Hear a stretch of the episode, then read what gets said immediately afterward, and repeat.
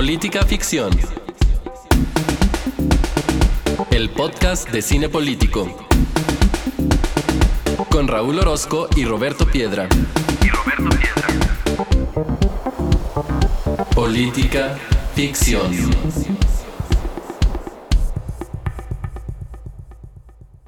Bienvenidos sean todos a este nuevo episodio de Política Ficción. Ya llegamos al episodio número 34 y el día de hoy vamos a hablar de una película, de un documental que vimos en Netflix que se llama Cuba and the Cameraman y para ello nos acompaña como cada semana Roberto Piedra. ¿Qué onda Roberto? ¿Cómo estás?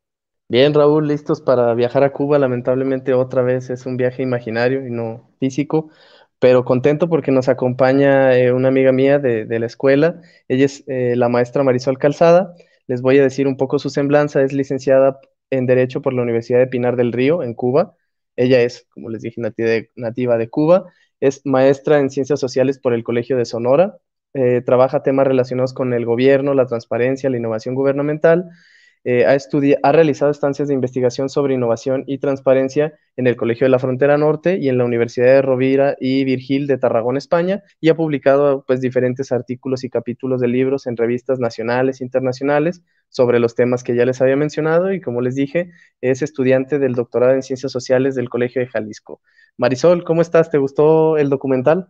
Hola, hola. Eh, no solamente me gustó, sino también que me emocionó muchísimo y creo que tiene muchísimo material para poder debatir y, y, analizar y emocionarnos también. De acuerdo. Raúl, pues, ¿cómo ves? ¿Te arrancas? Pues arranquémonos porque creo que con la presencia de Marisol vamos a tener una buena charla el día de hoy que se va a extender, así que me arranco de una vez con la eh, contextualización de, de esta película, de este documental. Cuba and the Cameraman, pues es un documental de John Alport que se estrenó en Netflix allá en el 2017. John Alport, para quienes todavía no lo ubiquen, pues es un, periodista que mucho tiempo trabajó como freelancer y que se hizo reconocido o que ganó notoriedad porque en su condición de periodista estadounidense se hizo, a pesar de ello, de, pues de la gracia de Fidel Castro, ¿no? Y esto sucedió un poco de manera fortuita, como lo, como lo registra el propio documental, eh, como las, a veces muchas de las grandes cosas interesantes de la vida pasan, ¿no? Pero eh, lo que vemos en este eh, documental, pues es por el, el, movimiento o el primer saque con el que empieza el documental de John Alport es que a través de su cámara lo que él hace es ir a Cuba bueno, antes de ir a Cuba, lo que él hace es, nos propone una diferencia entre lo que está pasando en el Nueva York de los 70 con lo que pasa en Cuba de los 70. Su cámara en Nueva York nos dice, pues, que vivimos en una, eh, o que vivían en una ciudad, pues, prácticamente deprimida con sus servicios públicos por los suelos, se dedica principalmente a analizar las condiciones, brevemente lo hace, las condiciones del sistema de salud, del sistema educativo y de la vivienda, todas estas deplorables en Estados Unidos, en contraste con lo que en esos primeros años de la revolución aparentemente estaba sucediendo en Cuba, que era pues un auge eh, e, en estos servicios, en estos servicios públicos que se convirtieron en uno de los grandes sellos de la isla, pero que pues estaban financiados en gran medida por lo que, por el dinero que venía de la, de la URSS, ¿no? Entonces, estos programas sociales pues estaban artificialmente sostenidos. Más adelante los vamos a ver en el propio en el propio documental. Pero es así que con mucho entusiasmo y, e incluso euforia que el propio John, el documentalista, no esconde, visita Cuba por primera vez y empieza a entretejer lo que identificamos como tres hilos narrativos a lo largo del documental. El primero, pues, tiene que ver con la situación política de Cuba, eh, de la eh, llegada de Fidel al poder hasta incluso su muerte. La segunda tiene que ver con una relación que genera con una familia que a mí me parece entraña, entrañable los miembros de esa familia, la familia Borrego. Y un tercer hilo argumental, argumental perdón, tiene que ver con diferentes personas que él se va encontrando en sus distintos recorridos por Cuba y cómo les va dando un seguimiento a lo largo del tiempo dónde estaban, cuáles eran sus aspiraciones y finalmente en sus últimas visitas, qué lograron hacer o no con, con sus vidas. Y para no extenderme más, lo que podemos decir también es que este documental es también un retrato del, del tiempo o un retrato a lo largo del tiempo de cómo los cubanos vivieron todas las etapas de la, de la revolución o de la vida de Fidel, precisamente en el poder. Y y hay una expresión que solemos utilizar que es la Cuba de Castro, ¿no? Y hay quien puede estar de acuerdo con esta expresión, pero cuando vemos que una persona se hace de un país como si fuera su propiedad privada, pues la verdad es que el adjetivo no está, no está desproporcionado, aunque sabemos que Cuba es de todos los cubanos, ¿no? Pero en fin, para ya cerrar, eh, este es un retrato en el que se observa también el cariño, el cariño del documentalista, el cariño de John por Cuba, por los cubanos y una cosa que puede ser totalmente cuestionable, incluso un cariño, una relación de admiración que tiene con el propio Fidel, que no les quiero quemar el asunto del documental por si alguno de ustedes todavía no lo ha visto, pero la gran pregunta que queda ahí es que se resuelve, pero yo no se las voy a resolver, es, a pesar de todo lo que John vio, ¿sigue teniendo esta admiración por la figura de Castro? Es ustedes, si ya lo vieron, ya lo descubrieron, y si no, lo descubrirán, pero Piedra, mejor aviéntate con las claves políticas porque creo que le tenemos, le, tenemos varias cositas guardadas a, a, esta película. Hoy sí. ¿Te gustó para empezar? A mí sí, fíjate que mucho, de hecho. Quiero, quiero decir que cuando me pusiste a ver el documental yo no tenía referencia alguna sobre el mismo. Entonces, eh, yo decía, híjole, bueno, vamos a ver un documental con estas características, porque a veces desde fuera es más fácil ver con admiración lo que sucede en Cuba que los que lo vivieron dentro. Y yo pensé que eso era lo que iba a ver, y en un sentido sí, pero creo que la narrativa que logra construir este John, pero sobre todo tiene muchas imágenes que me parecen muy importantes del propio Fidel, pero de la vida en Cuba, que me parecen que hacen de este un gran, un gran documento para la posteridad, independientemente de lo que cada quien piense del régimen, del régimen cubano. Sí, sí me gustó el documental. Y eh, poniéndolo en términos cuantitativos, ¿cuánto le pusiste en Letterboxd? Ah, mira, ya te, sí, ya sabes que ahí es donde me, donde me prendo. Cuatro estrellas. Y aclaré, y ahí hice la aclaración, ustedes la pueden ver ahí, se me siguen, arroba soy este Raúl en, en Letterboxd. Eh, le puse, las cuatro estrellas son para el documental y ninguna es para Fidel, que quede registro. ¿Tú, Marisol, qué le pusiste del 1 al 10? Eh, realmente como documental, eh, yo le daría un 8 como documental todo lo demás de acuerdo con Raúl y mucho más que pudiera decir que no voy a decir ahora. Sí, yo en IMDB le puse, pues es que IMDB lo que le decía Raúl es que no tiene eh, decimales, pero yo le daría un 7.5 que no sube a 8, lo bajé a 7, yo le puse 7. Pero bueno, ah, no sé, en el episodio anterior se cortó, tuvimos ahí un error de sonido y no les dijimos eh, qué era y dónde estaba. Como ya les dijimos, es Cuba and the Cameraman, así lo buscan, y está en Netflix, es una producción de Netflix. Bien, pues ahora ya vamos a entrarle a la cuestión que me toca a mí. Híjole, Cuba pues es un país con mucha historia, eh, para bien y para mal pues ha estado en medio de sucesos cruciales para el mundo moderno, como la Guerra Fría con la crisis de los misiles que estuvieron ellos ahí en medio y otros muchos eventos que pudiéramos citar en los que Cuba ha estado ahí. Eh, al mismo tiempo pues es uno de los países más peculiares por llamarlo así, si se me permite el adjetivo, en términos políticos o politológicos, es decir, para el análisis de la ciencia política, porque está lleno de discursos, de polarizaciones, conceptos, cambios políticos, aperturas, embargos, eh, pobreza, episodios de avance, episodios de retroceso, y todo se enmarca, a mi modo de ver el documental y, y el país completo, se enmarca en una palabra que se repite hasta el cansancio en este material, que es la revolución con mayúsculas. Eh, y a su vez, la revolución, esta cosa llamada la revolución, se enmarca en la figura de una sola persona, y esa persona pues es Fidel Castro. Entonces, empezando por, por ti, Raúl, porque si empezamos por Maisol, pues ya no vas a tener nada que decir. Eh, ¿Qué piensas tú, Raúl, eh, cuando escuchas el nombre de Fidel Castro? Híjole, creo que las personas que nos han acompañado a lo largo de estos ejercicios que hemos hecho en política ficción, pues sabrán que un que, estas figuras eh, que detentan el poder a través, por un lado, de su carisma, pero por otro, de manera autoritaria o con rasgos autoritarios, pues me generan eh, cierta distancia. Eh, e, e, el asunto con Fidel no podemos ignorar que es una figura histórica del siglo XX, que como bien decías tú, Roberto, estuvo presente en grandes momentos que que definieron el rumbo de lo que fue ese siglo y que incluso tuvieron impacto posteriormente en el siglo XXI. Me, parece que, este primer Fidel que conocimos nosotros a la distancia, Marisol mucho más cerca, por supuesto que nosotros, y, ella tendrá los matices más finos, pero este Fidel eh, de la revolución y previo al llegar al poder, pues me parecía que tenía todo en su lugar para ser considerado pues un gran héroe de esta nación, ¿no? Es decir, el interés de quitar a Fulgencio Batista, que había llegado eh, de una manera no democrática, es decir, a través de un golpe de Estado, a, instaurar una dictadura militar en, Cuba, pues yo creo que nadie puede estar en contra de, en contra de este discurso de democracia y libertad que tenía eh, Fidel Castro en un inicio.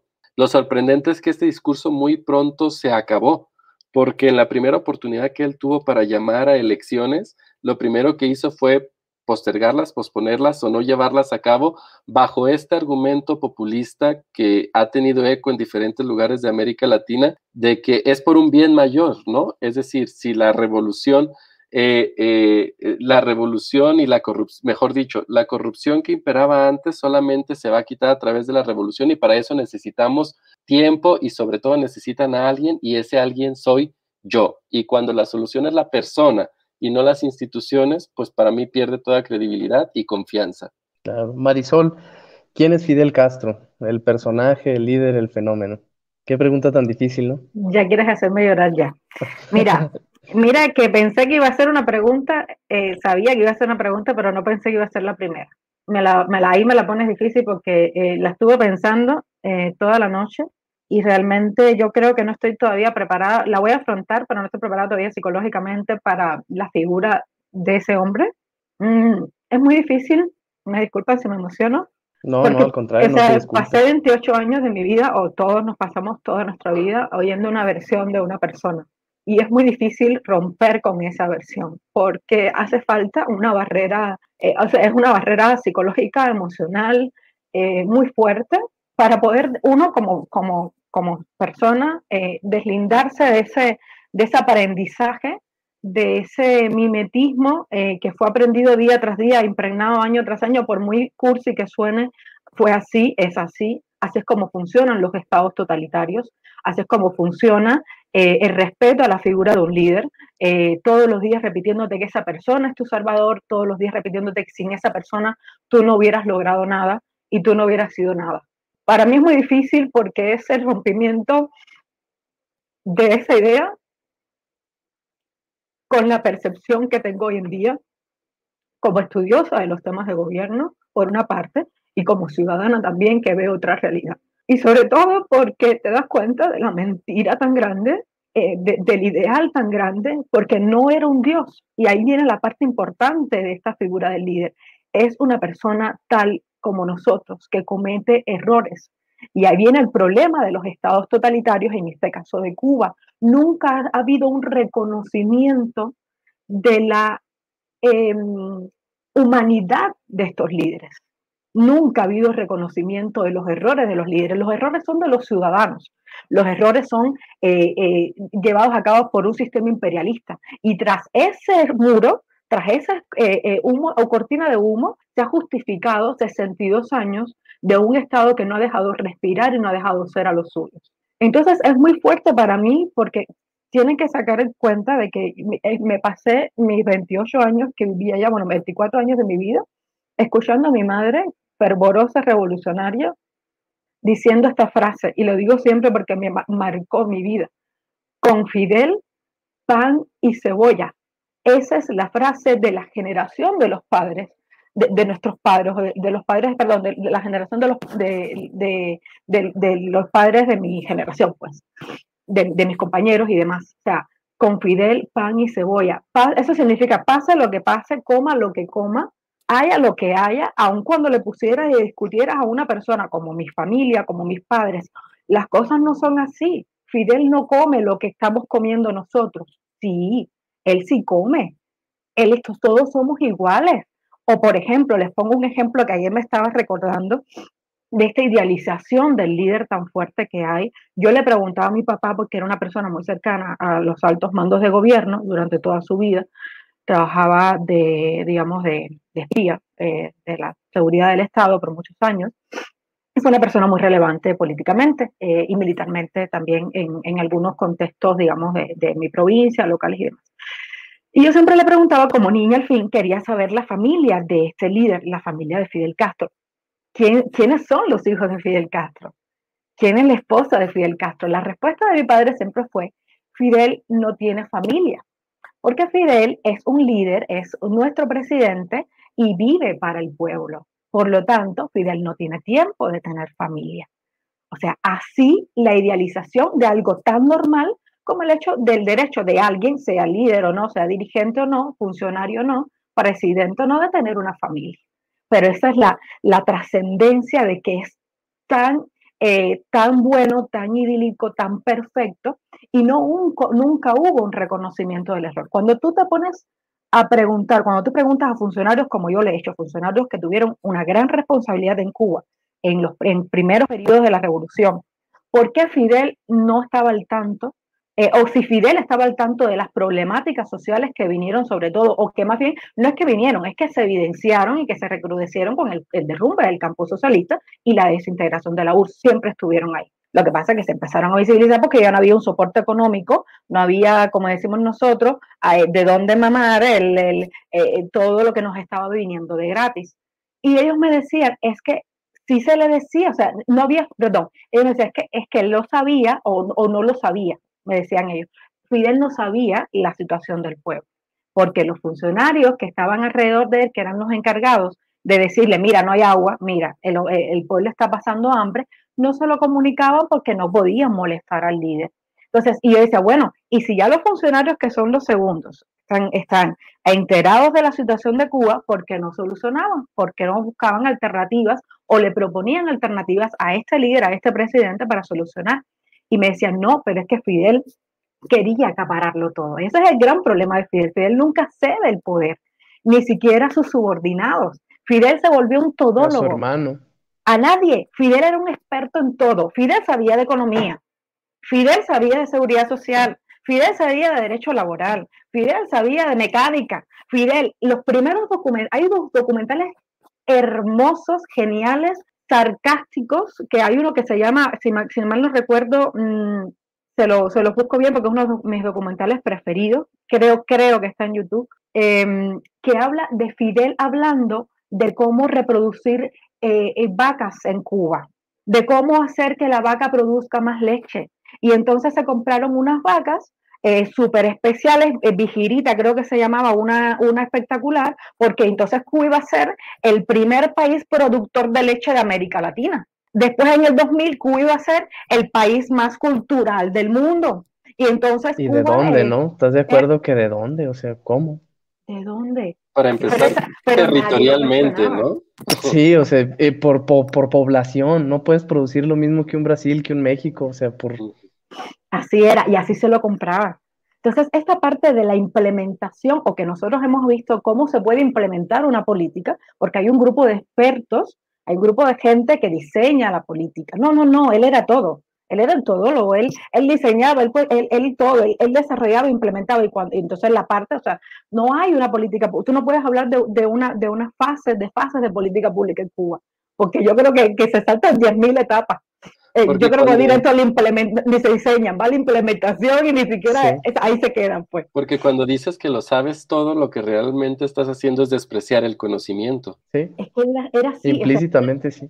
Y yo creo que la gente también propiciaba esa aura de, de sabiduría y de que si él lo dice, tiene que ser. Nadie cuestionaba nada. Por eso cuando llegaba a las cumbres internacionales de presidentes, y habían de los pocos que hubo, como el presidente del Salvador en aquella cumbre famosa en Panamá, con Mireya Boscoso de presidenta en aquella mesa que le empieza a cuestionar eh, cosas que todo el mundo sabía menos Cuba, todo el mundo sabía menos Cuba, todo el mundo sabía que Cuba estaba eh, financiando eh, las guerrillas en muchas partes de América Latina, ya me estoy saltando algunas cosas, pero creo que son importantes. Todos en Cuba nos sentimos ofendidos porque estaban cuestionando a nuestro líder y cómo alguien iba a cuestionar a Fidel Castro y Fidel Castro le dijo, bueno, eso, eso para nosotros fue lo, wow, qué clase de respuesta, tremenda respuesta. Fidel sí dio buena respuesta. O sea, cuando dijo, usted no sabe la historia de su país, sí, pero no respondió, porque Fidel nunca respondía. Y esa es la Eso es lo que aprendimos de los políticos en Cuba. Los, los políticos en Cuba nunca responden las respuestas, nunca responden lo que les preguntan. Y es que también es, es la parte de la, ajá, y es la parte también de la, de la política que yo al menos califico de barata que es, por ejemplo, una de las respuestas que le da al documentalista cuando le dice, oye, Fidel, se rumora que tú ahora en tu visita a Nueva York vas a traer un chaleco antibalas. Traes un chaleco antibalas y se saca la de, no, yo no tengo chaleco antibalas, yo tengo un chaleco moral que es fuerte y que me ha protegido siempre como el pueblo. Entonces, este tipo de respuestas, pues a mí, en aquel momento y en el ahora, con ustedes saben qué estampitas y qué cosas, a qué cosas me refiero, pues son eso, ¿no? Engañabobos.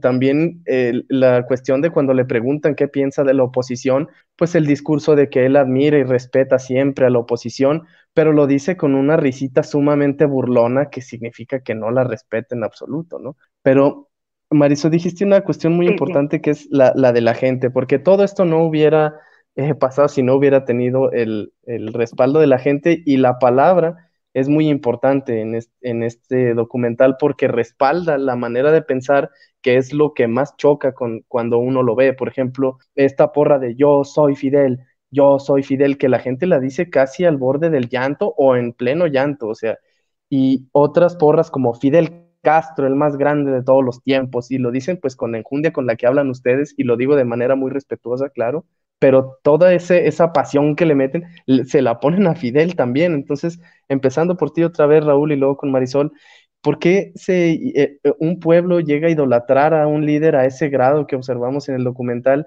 ¿Y qué peligros tiene este, culto, este culto a la personalidad hacia un líder político que, como dijo Marisol, al final de cuentas es eso, es un hombre? Fíjate que con el asunto del, del, culto a la personalidad y estas figuras, estos líderes que se ostentan ante sus ciudadanos como, como, bueno, ante su pueblo, porque a ellos no les gusta decir ciudadanos porque precisamente eh, eh privilegian la masa sobre el individuo, ¿no? Este, siempre tengo más preguntas que respuestas, sobre todo porque dices, ¿cómo llegamos hasta aquí, no? Pero la realidad es que las cosas se van gestando con no son de golpe, es decir, son acumulativas, van empezando con ciertas primeras señales y conforme la figura autoritaria se va sintiendo más cómoda y va tomando los hilos del poder, las cosas van explotando a grados que ya son intolerables, insospechados y como decía Marisol, bueno, si solamente tenemos una versión de la historia, una versión de la política, si la pluralidad se está inhibiendo, pues evidentemente vamos a comprar todo lo que nos diga la voz oficial, porque no tenemos otras voces. Hemos vivido así siempre y pensamos que es lo, lo natural, ¿no? Pero pasa algo muy, pasa algo muy curioso porque estos líderes, cualquiera que tú me digas de este corte, pues primero empiezan con un apoyo popular, porque de lo contrario, pues no llegarían al poder. Pero luego lo que hacen una vez que están arriba es a través de instrumentos como por ejemplo la propaganda y estas cosas que tú ya decías, Roberto, estos, estos discursos que son muy simplones, que en alguna manera reducen la política, eh, que eh, reducen el diálogo, lo llevan, eh, ay, ¿cómo decirlo? Al absurdo. sí, porque no es una cuestión más burdos. Al...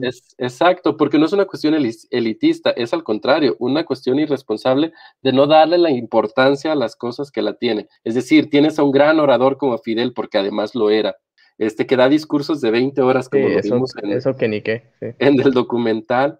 Y, hay otra cosa, es decir, la cámara, por ejemplo, de John nos demuestra que Fidel, evidentemente, si se lo propone o como se lo propuso, pues puede llegar a ser encantador. La, lo que vimos, las imágenes estas cuando van del avión, este, donde tiene la cámara muy cerquita y empieza a dialogar, por ejemplo, sobre su hija, vemos a un hombre realmente este, carismático, simpático, agradable, fuerte, de, tremenda agilidad mental. Aja, entonces... Políticamente muy sagaz, muy ingenioso, muy... nunca, leía, nunca leyó un, un, discurso. O sea, la mayoría de los discursos era la palabra. Pero es lo que decía Piedra. Es, lo que decía Piedra, o sea, palabras vacías. Lo, lo, mismo de siempre. Si uno lee los discursos, la culpa al imperialismo, el imperialismo y el imperialismo y nosotros vamos adelante y siempre adelante y nunca hacia atrás. Sea.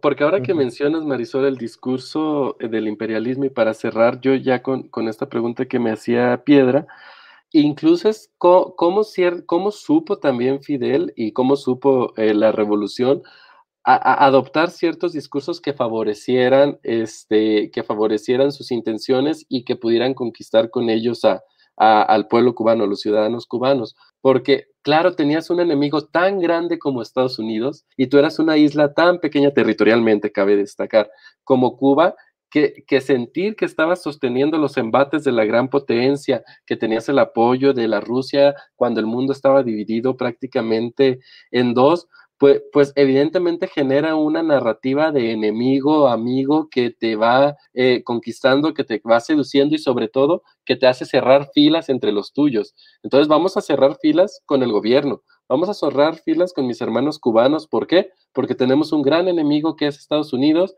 el imperialismo, el capitalismo y todo lo que representa, sin aceptar algo que puede ser ay, Marisol, y espero que no sea algo este, como difícil o irresponsable de mi parte, pero las decisiones de Fidel son las decisiones de Fidel y, a veces queremos justificarnos en el asunto de decir, bueno, es que pobre Cuba, ¿no? Tenía la batalla perdida contra Estados Unidos, pero también Cuba bueno, no Cuba, también los gobernantes de Cuba eligieron en ese momento una apuesta que salió mal. Y, digo, insisto, esto no es responsabilidad, por supuesto, de los cubanos. Lo que quiero decir con ello es que las acciones políticas de nuestros líderes tienen consecuencias. Eh. Carl Schmitt estaría muy orgulloso de ti, Raúl, con lo de amigo enemigo.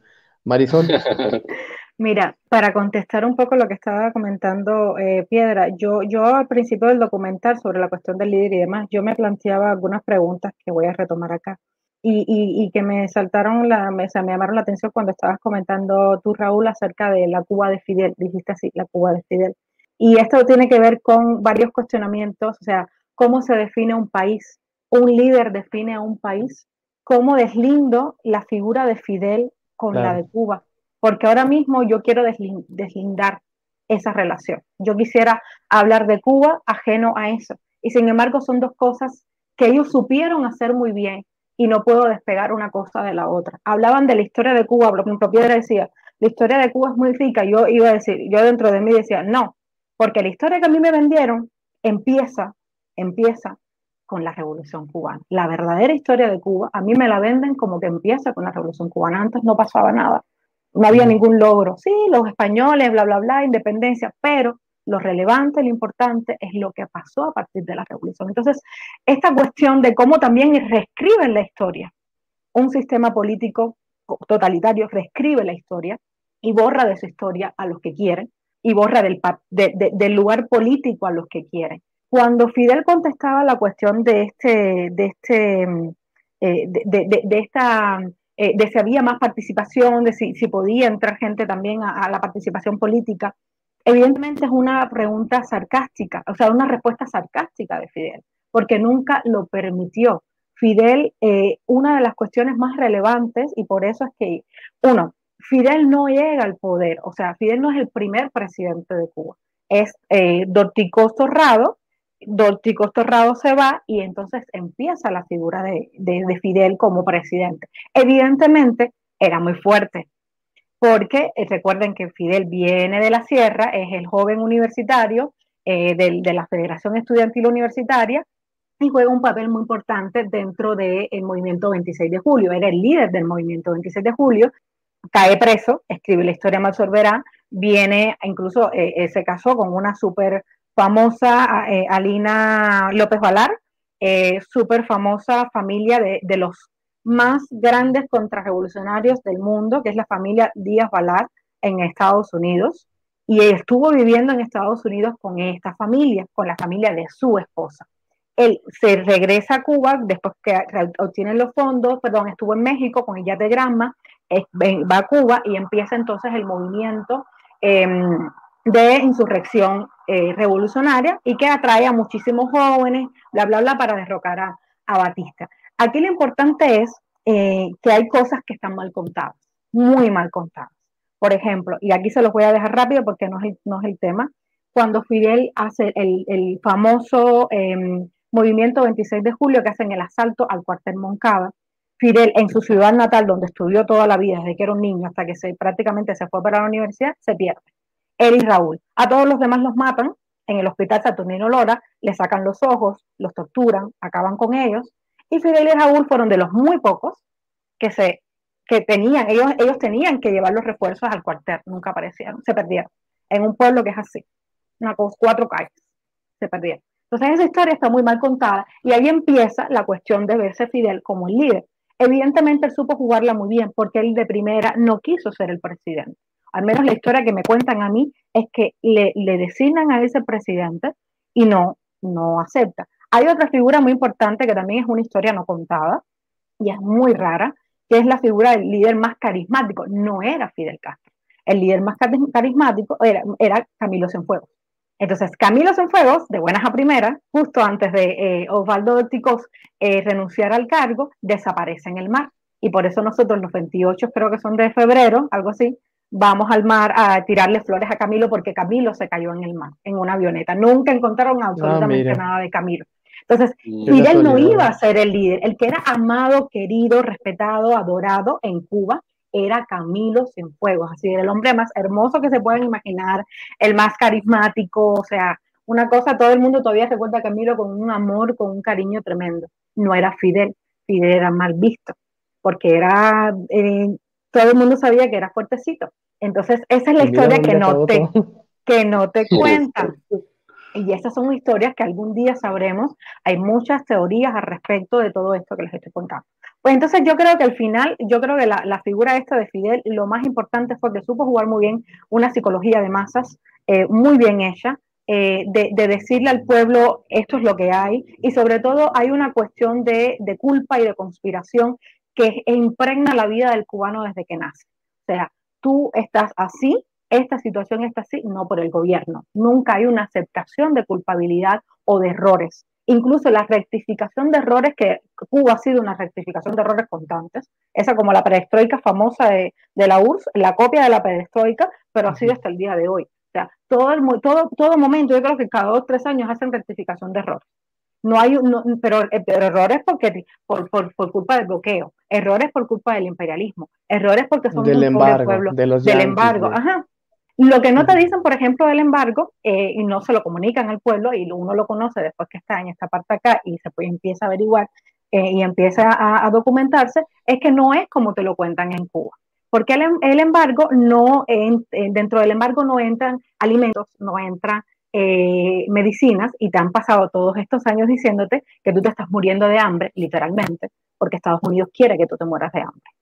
Y porque Estados Unidos no va a dejar de dar eh, alimentos. Cuando hoy en día las cajas de los pocos alimentos que entran en Cuba son de Estados Unidos. Entonces, ¿dónde está el bloqueo? Y ahí viene la parte interesante entonces, una, de decir, echarle la culpa a uno, a, algo, algo externo que siempre pasa, como, como gobierno, en este caso como, como líder, en el caso de Fidel, y en el otro, a destituir, de desechar toda opinión contraria. Y Cuba estaba en las mejores condiciones para hacerlo porque estamos hablando de una isla. Y nada es más fácil que bloquear, eh, sobre todo en esa época donde las redes y las comunicaciones eran muy escasas, bloquear una isla. Y yo decía, la gente decía, ¿por qué no se revelan? ¿De qué nos vamos a revelar? No conocemos otra realidad. No conocemos otra realidad. Esta es la realidad que nos han, que nos han vendido desde desde que uno nació. Y si te dicen que tú estás así, tú, te lo, tú lo compras porque tú no conoces otra cosa. Tú no conoces, incluso si, si conocías a alguien que venía de otra realidad, tú decías, tú estás mal.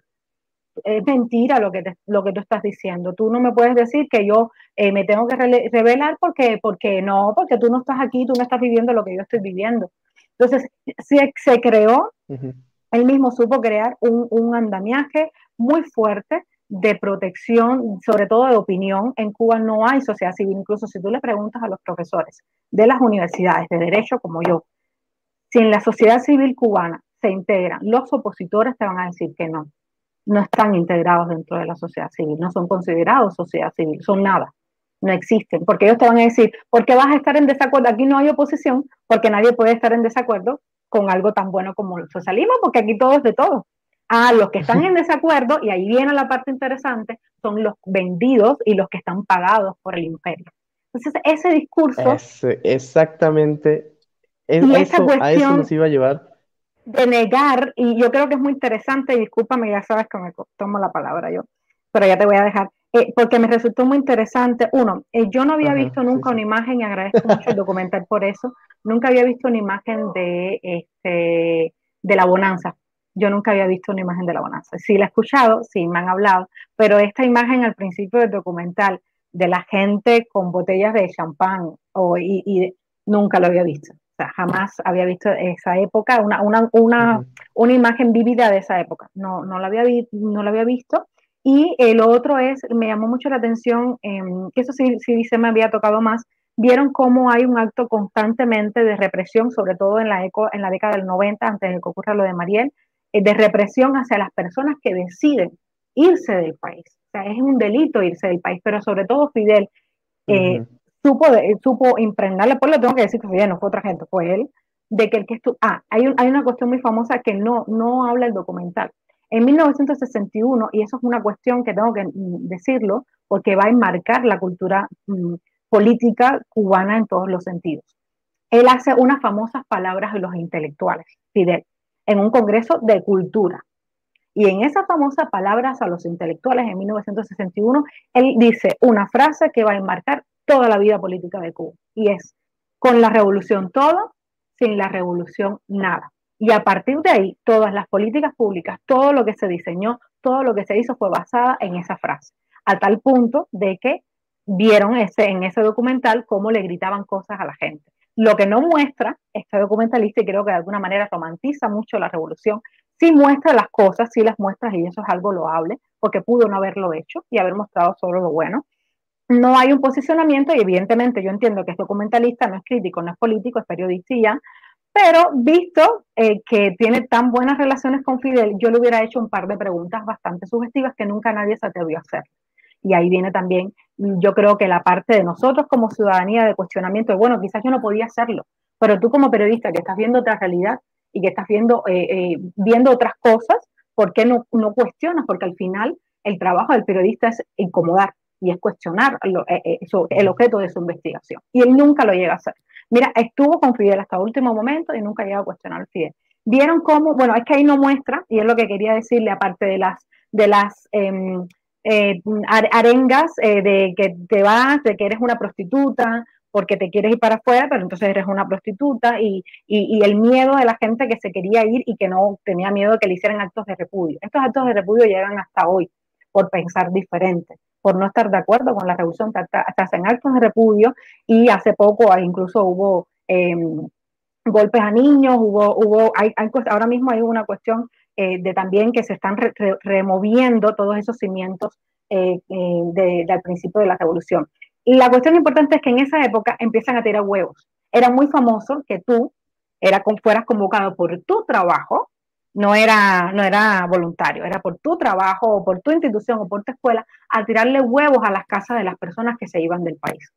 Simplemente por eso. Fíjate, te podías haber ido del país por cuestiones no políticas, sino económicas. Ah, pero aún así te iban a llevar huevos. ¿Qué pasó? Cuando empieza de nuevo el reconocimiento y vuelven los cubanos emigrados a la isla, que eran los cubanos que iban a salvar a la isla, porque ahora sí han faltado dólares, ahora sí. Entonces esos cubanos regresaron con huevos para darle a sus vecinos, a los mismos que les habían tirado y a los mismos que los Cachetada habían con guante blanco, ¿no? Así es. Ya me callo. Raúl, no te preocupes. Raúl, a, mí, no sé qué te parezca a ti, pero a mí es una de las escenas eh, más más emblemáticas del, documental, esta que acaba de decir Marisol, que eh, se enfrentan personas que también son pobres, que tampoco tienen lo mínimo para vivir, pero se enfrentan con otros que están igual que ellos, pero se quieren ir. Entonces los insultan, los apedrean a estas familias que quieren refugiarse, me parece que es en un consulado, para poder escapar de Cuba y se, se avientan por las ventanas para poder salir de Cuba. Y ellos dicen con todas sus letras que se quieren ir porque en Cuba no se vive, que eso no es vida. Y el documentalista va con una persona y le dice, oye, ¿y estos güeyes qué? Y ella dice, los que huyen son unos provocadores, unas prostitutas. Nosotros llevamos 21 años de revolución dándolo todo por la patria y por Fidel. Entonces a ello dije, güey, esta raza está completamente lanzada al discurso. Y yo me preguntaba, y te, te lo pregunto a ti, Raúl, ¿es nocivo obviamente, pero ¿en qué grado y por qué que una sociedad defienda con tanta firmeza este amor disque por la patria, la revolución y el líder, cuando tu vecino, que es quien con quien de verdad tienes lazos sociales, pues no comparte estas ideas simplemente porque no se quiere morir de hambre. Fíjate que yo creo que la clave está en el asunto de la, de la pluralidad y saber vivir con la pluralidad, la crítica y sabiendo que todos tenemos la libertad para hacer lo que mejor nos convenga, siempre y cuando no le estemos haciendo daño a, otra persona. Lo la característica principal de los regímenes totalitarios pues es precisamente eso, el suprimir la, pluralidad, el suprimir las diferencias, el atacar la crítica. Entonces, cuando desde las esferas del poder este, tienes toda una maquinaria echada para adelante en ese sentido, para que solamente haya una única versión de la historia, una única versión de quién es el líder o una única versión de lo que debe ser el país, pues evidentemente este, ese discurso se permea y empezamos a pensar que cualquier asunto como la crítica, que es vital en cualquier democracia, por ejemplo, pues significa un ataque, en este caso, al héroe, ¿no? Porque vamos a cuestionar a la figura de Fidel si Fidel nos ha dado tanto, ¿no? Y, luego aquí vienen otras discusiones también que igualmente me dejan con más preguntas que con cosas que decir, porque empiezas a pensar, bueno, a ver, estamos viendo escenarios muy dolorosos de miseria, escenarios donde alguien abre el refrigerador y no hay comida y lo o lo que hay es muy poquito. Esos escenarios no son únicamente propios del socialismo, es decir, estas imágenes también nosotros las podemos ver en el capitalismo. Y entonces te empiezas a preguntar, ¿Cuál es la diferencia o, por qué podemos condenar tan duramente la pobreza o la miseria generada por los líderes políticos desde el socialismo si del otro lado también se están generando millones de pobres días con días eh, y en condiciones de trabajo infrahumanas, etcétera? Y, claro que los dos escenarios son dolorosos, pero creo que el asunto, y también muy, muy cuestionable para algunos, es para el, tema de las libertades, como ya lo hemos visto en, otros, en otros episodios, incluso la libertad de moverte si el tipo de trabajo que estás haciendo no te, no te gusta, no te convence, no te da, este, bueno, eh, incluso en el documental se ve que ni siquiera tienes la libertad para elegir qué es lo que te vas a llevar a la boca ese día, ¿no? Entonces, híjole, está muy complicado, te digo, porque yo no quiero y creo que nadie en su sano juicio lo haría, asociar estas imágenes solamente a un asunto socialista, porque también pasa en el capitalismo, pero si lo que estamos discutiendo pues es aquí e, e, este documental, pues yo creo que hay una gran responsabilidad a la cual no me quiero adelantar porque a lo mejor lo traes como pregunta más adelante, del papel del Estado en este caso como proveedor de bienes y servicios. Por supuesto, no, de hecho sí, sí la traigo, pero de una vez hay que, hay que entrarle porque creo que esa es la impotencia que se nota en, las personas, no personajes que vemos en el, en el documental, que es lo que no te explicas. O sea, estoy con la revolución, estoy con Fidel y estoy con todo, pero no me explico por qué, y esa es la impotencia que tienen ellos, si se supone que el Estado me lo va a dar y la revolución me lo va a dar, ¿por qué no me lo da? O sea, entiendo que en otro sistema que sería el capitalista podría ser que las cosas están allí para comprarlas, las hay, las hay de distintas calidades, de distintas variedades. El sistema me oprime, no me alcanza, no gano lo suficiente para ir a comprarlas aunque la cosa esté ahí.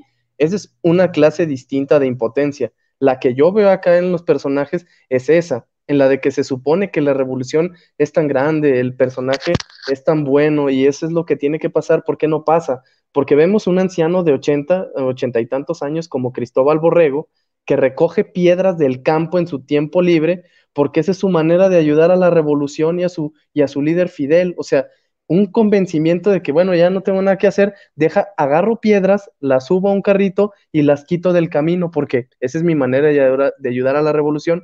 Pero eso lo hace la misma persona que para comer otras personas le han robado a sus animales y se meten a su granja a robarle las frutas que él siembra para sobrevivir. Eh, junto con el documentalista, va a un bar y no hay cerveza desde hace meses, va a una carnicería y las personas que trabajan en la carnicería no recuerdan la última vez que hubo carne en ese lugar y se ríen al tratar de pensar o de recordar cuándo hubo carne ahí. Van a la panadería y solo les venden una pieza de pan de pésima calidad porque es lo que la revolución le da al pueblo y eso de entrada y simplemente porque lo da la revolución ya es bueno. Entonces ahí, obviamente, de este lado, uno que no lo ha vivido, no, no, no por caer en, el extremo tonto de decir, ah, mira, qué tontos los cubanos que no se daban cuenta, pero si uno llega a pensar, güey, ¿cómo podía coexistir este discurso con lo que estaba viviendo la persona? O sea, ¿cómo Cristóbal seguía defendiendo eso cuando le estaba pasando todo lo que le estaba pasando? O sea, ¿cómo las personas no identifican la disonancia entre lo que me dice la revolución y lo que no me da la revolución. Yo creo que tiene que ver mucho, eh, Piedra, con, con, la romantización de los servicios públicos que hay en Cuba. Hay una cuestión de que, que hoy en día en, en, la comunidad internacional lo tiene y lo han sabido vender muy bien. Ay, no te puedes quejar en Cuba porque, a ver, no tendrás que comer, pero lo que tienes te lo da gratis, casi gratis el gobierno. Está bien, mira, hay muchos muriéndose de hambre. Siempre la cuestión de comparación de que en el capitalismo todo es peor. Ese discurso en el capitalismo, tú vas así, así, así, así me criaron a mí. Vas a Estados Unidos y te vas a un médico, ahora mismo tienen que operarte de apendicitis, te vas a morir en la calle como un perro. Ah, pero en Cuba usted se tiene que quedar callado la boca porque cuando usted va a un hospital, usted va a ser bien tratado. Usted va, a usted lo van eh, a, operar sin ningún tipo de problema y nunca le van a cobrar un kilo. Ah, usted no se queje, porque cuando usted, usted llegó a la universidad y muchas, yo tengo aquí mexicanos que me dicen, pero gracias a la revolución tú eres universitaria. Le voy a decir cuántas cosas me quitó la revolución a mí. Porque la revolución me dio, la, me quitó la, la opción de escoger un sistema de salud digno, un sistema de salud donde yo donde, porque es lo que no te cuentan y lo que de hecho el, documentalista no te cuenta. Al principio del documental, él entra a un sistema de salud, él va a un hospital, le pregunta a una señora que está pasando creo que por el somatón, le pregunta, ay, ¿qué tal? Y, ay, todo bien, aquí yo no tengo que pagar nada, pero no vuelve a ir al hospital en plena crisis del 2000. No vuelve a ir después en la crisis del 90 a un hospital. Y lo que no sabe la gente es que en Cuba hoy en día tú te mueres, te mueres, te mueres de las infecciones tan grandes que hay en el hospital. Porque la corrupción, Cuba es un país corrupto de, de la matriz, porque lo que no te da el gobierno a partir de, porque tú no vas a vivir solamente de esos servicios públicos. O sea, la vida es más que educación y que salud. Les gusta a quien les guste. Entonces, ¿cómo puedes después suplir todas las demás carencias cuando, cuando no te enfermas gracias a Dios no te enfermas y cuando tienes la educación. ¿Cómo suples lo demás? ¿Cómo suples el libro? ¿Cómo suples la libreta? ¿Cómo suples lo que tu hijo necesita? ¿Cómo suples la ropa? A partir de redes de corrupción, porque el gobierno no te lo, no te lo provee. Entonces estamos hablando de un sistema que el mismo, el mismo gobierno hizo corrupto desde la raíz. Y en Cuba, para poder vivir hoy en día, tienes que robar. Y el que no roba, tiene que, de alguna manera, o, o hace cohecho o hace, comete cualquier tipo de delitos a que ahora mismo podemos nombrar en un código penal de cualquier país. Porque es así, o sea, con las, los servicios públicos no se suple todo lo que el pueblo necesita. Pero además esos servicios públicos tan romantizados, tan dichos y vueltos a decir una y otra vez y repetidos, son una mentira. Porque la educación, si usted no tiene dinero, usted no va a salir bien en los exámenes. Porque en, en, en, la salud, si usted no tiene dinero, usted va a ser el último y se va a morir, posiblemente no aparezca ni una jeringuilla para usted usted tiene hoy en día que tener dinero y dólares. Hoy en día la salud pública en Cuba, y lo puedo decir delante de quien sea, se paga en dólares. Si usted se quiere operar y quiere ser operado rápido y no se quiere morir, usted va a tener entonces que soltar dinero. O, o, va a tener mínimo, mínimo. Cuando yo me atendía, mi mamá tenía que llevar la merienda a todo el salón, a todo el mundo, a la enfermera, al médico, porque si no, no te atendían. Porque ¿de qué van, de qué van a vivir? ¿De qué van a vivir esa gente cuando ganan 10 dólares un, un, un médico? Ah, porque no todo, todo lo tienes provisto. Pero ¿de qué te vale a ti? Y ahí lo ven en documental, ser el, el país más culto del mundo, como quería Fidel, con esa locura que le dio, como en los años 2000, y que entonces empezó a, yo no sé dónde salió ese dinero, a hacer universidades eh, por televisión y 20 mil cursos por televisión, que esos recursos, pero Fidel nunca dijo cómo después le iba a pagar a la gente. Entonces, el salario cubano es un salario hasta hace unos meses yo cobraba como, como notaria pública en Cuba 10 dólares, 12 dólares el mes. Ahora, tú dices, bueno, no, eso te cobran, ojalá te cobraran eso aquí por certificarte un acta. Exacto. Todo el mundo, como notaria? Sí, sí, notaria con todas las de la ley, igual que aquí, o sea, examen especial, todo lo que tú quieras. 12 dólares, pero no es eso, es que el problema no es lo que cobre, el problema es lo que te alcanza para que cobre. ¿Y de qué me vale a mí tener 100 mil títulos? Y ahí lo vieron. Y ahí lo vieron, esa romantización que hace el, documentalista con, la, cual yo estoy en desacuerdo de, ay, mira, es ingeniero, pero no pasa nada, lo voy a mostrar en mi documental, pero no lo cuestiono, no lo critico. ¿Por qué un ingeniero? Y esa es la parte de la revolución. Ah, sí, me lo diste todo, supuestamente. Me diste educación, pero a la hora de la verdad yo no le puedo dar de comer a mis hijos.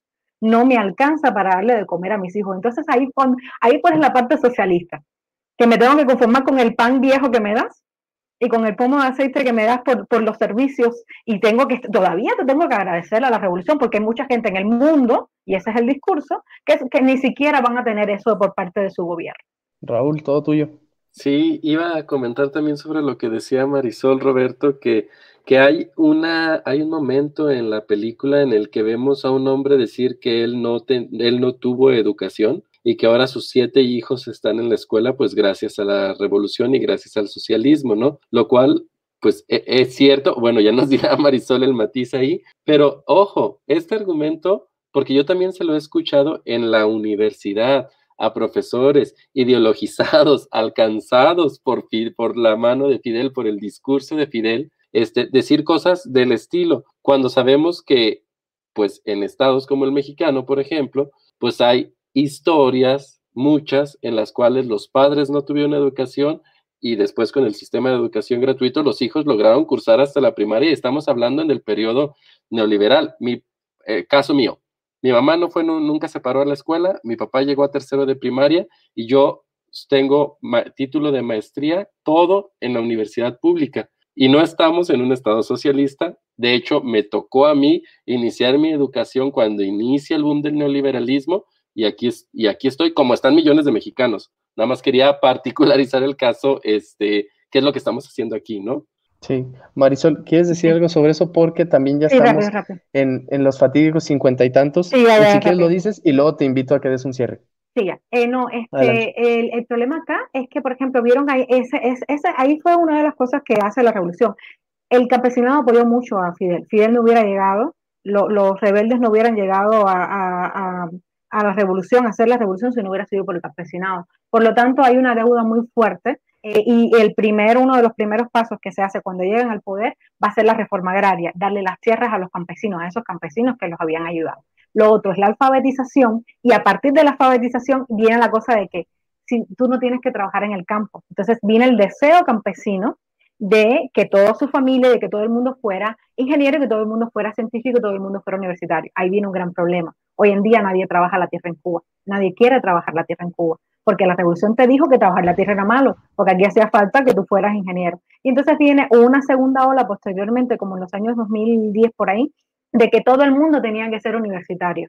Entonces, los propios gente que eran técnicos han obligado a fuerza, te vamos a dar universidad, porque aquí todo el mundo tiene que ser universitario. Ahora viene la parte, de, la parte del, diseño de la política que estaba hablando. ¿Cómo le vas a pagar? Porque ya no es un técnico, ahora es un universitario. Entonces viene un caos económico, porque tú eres universitario, pero yo no te puedo pagar como universitario. Sí, pero yo estudié cinco años porque tú me dijiste que yo estudiara cinco años. Ah, no, pero yo no te puedo pagar. Entonces ahí viene entonces otro, un conjunto de otros, de otros conflictos eh, sociales internos que, y que van mucho más allá de, de, lo que se previó y de la idealización de, de la cultura, de la educación y de la salud para todo el mundo. Y ahí me quedo. Pues ya llegamos al, final de este programa, lamentablemente, ya estamos sobre los cincuenta y tantos. Entonces, Marisol, otra vez te regreso a ti la palabra para que nos des un cierre de tus ideas, alguna reflexión que quieras hacer, algo que nos quieras invitar a, pensar a los demás, generalmente mexicanos que escuchamos esto, aunque ya por ahí hemos visto que hemos tenido audiencia cubana, no sabemos por qué, no sabemos de dónde. Les mandamos un saludo, sean quienes sean. Saludos, saludos. A los sí, Marisol, adelante. Gracias, Piedra. Mira, em, solamente eh, yo no quiero desmitificar, o, bueno, sí, sí quiero desmitificar el mito de la revolución socialista, porque creo que hay que estar un poco más cerca de la realidad. Una cosa es lo que nos cuentan y al final estamos hablando de un sistema totalitario eh, donde no hay derecho a opinar y donde las libertades son muy restringidas. Y yo creo que no solamente en el caso de Cuba, que la tenemos muy cerca, eh, en el caso estoy hablando de México, sino también que nos deberíamos sentir, digamos, em, eh, de alguna manera alentados a, conocer otras este tipo de realidades, eh, este tipo de, restricción también para de alguna manera saber de lo que hablamos eh, y no solamente guiarnos por, por, lo, bonito, por, la, utopía que, nos han vendido y nos han sabido vender muy bien. yo estoy muy agradecida de, de, haber participado, me removieron realmente muchísimas, muchísimas cuestiones, me hicieron hacer muchísimos cuestionamientos y yo creo que eso también forma parte de, su objetivo en, estos podcasts, eh, de ponernos a pensar y de ponernos a analizar. Muchas gracias. No, gracias a ti Marisol. Raúl, tu cierre y de una vez que vamos a ver la próxima semana. Perfecto. Este, yo quiero cerrar solamente diciendo que la historia nos ha dado muchos, muchos ejemplos a lo largo del tiempo de que todas aquellas, eh, todos aquellos líderes que se ostentan como la solución todos aquellos líderes que inhiben la pluralidad, todos aquellos líderes que este, empiezan a, cuestionar a las instituciones, que empiezan a, a cuestionar el trabajo de los medios de comunicación y que solamente quieren que su voz sea la única que se escuche, que sea la única que valga y que su versión de la historia sea la única que cuente, nunca nos ha dejado nada bueno. Este, hoy vimos un caso con, el tema de Cuba y quiero agradecer mucho este, eh, la presencia de Marisol aquí porque sabemos que además de ser un tema eh, político como los que tratamos en, en, política ficción sobre la esfera de lo público. Precisamente para ti, Marisol, significa una situación personal, significa este, tu historia de vida. Y entonces que nos hayas compartido esta, es tu conocimiento, pero también tus emociones, te lo agradecemos, lo valoramos mucho. Este, y muchas gracias por haber estado aquí en Política Ficción. Yo quiero entonces, como ya decía Roberto, este, antes de, ya despedirnos, nada más decirles que vamos a ver la siguiente semana, porque la siguiente semana vamos a ver una película con un título bastante sugerente, se llama Vampires vs. The Bronx, eh, Vampiros contra el Bronx, y, nos va a acompañar Felipe Reyes. Está en Netflix. Ah, muy bien, está en Netflix, es cierto. Y nos va a acompañar eh, Felipe Reyes para hablar sobre gentrificación, urbanismo y varias cosas por ahí que se van a meter al debate, así que no se lo pierdan. Vean esta película en Netflix y, eh, insisto, Marisol, muchas gracias por acompañarnos en este episodio de Política muchas, gracias. muchas gracias. aquí, en, perdónenme la emoción y la que no los dejo hablar y todo eso, pero bueno, ya esto es cuestión caribeña, eso no se quita ya. no, desde, desde el principio. No, y siempre decimos que quien hace rico estos episodios de política ficción no somos ni Roberto ni yo, son nuestros invitados, y este definitivamente fue un gran, gran episodio. Entonces, a, mí me encuentran en ah, arroba rpiedra5, a Raúl lo encuentran en arroba soy este Raúl, y a ambos nos encuentran en arroba pficción podcast. Y este fue el episodio número 34 de Política Ficción. Nos vemos la próxima. Bye. Adiós. Política Ficción. El podcast de cine político. Con Raúl Orozco y Roberto Piedra. Y Roberto Piedra. Política Ficción.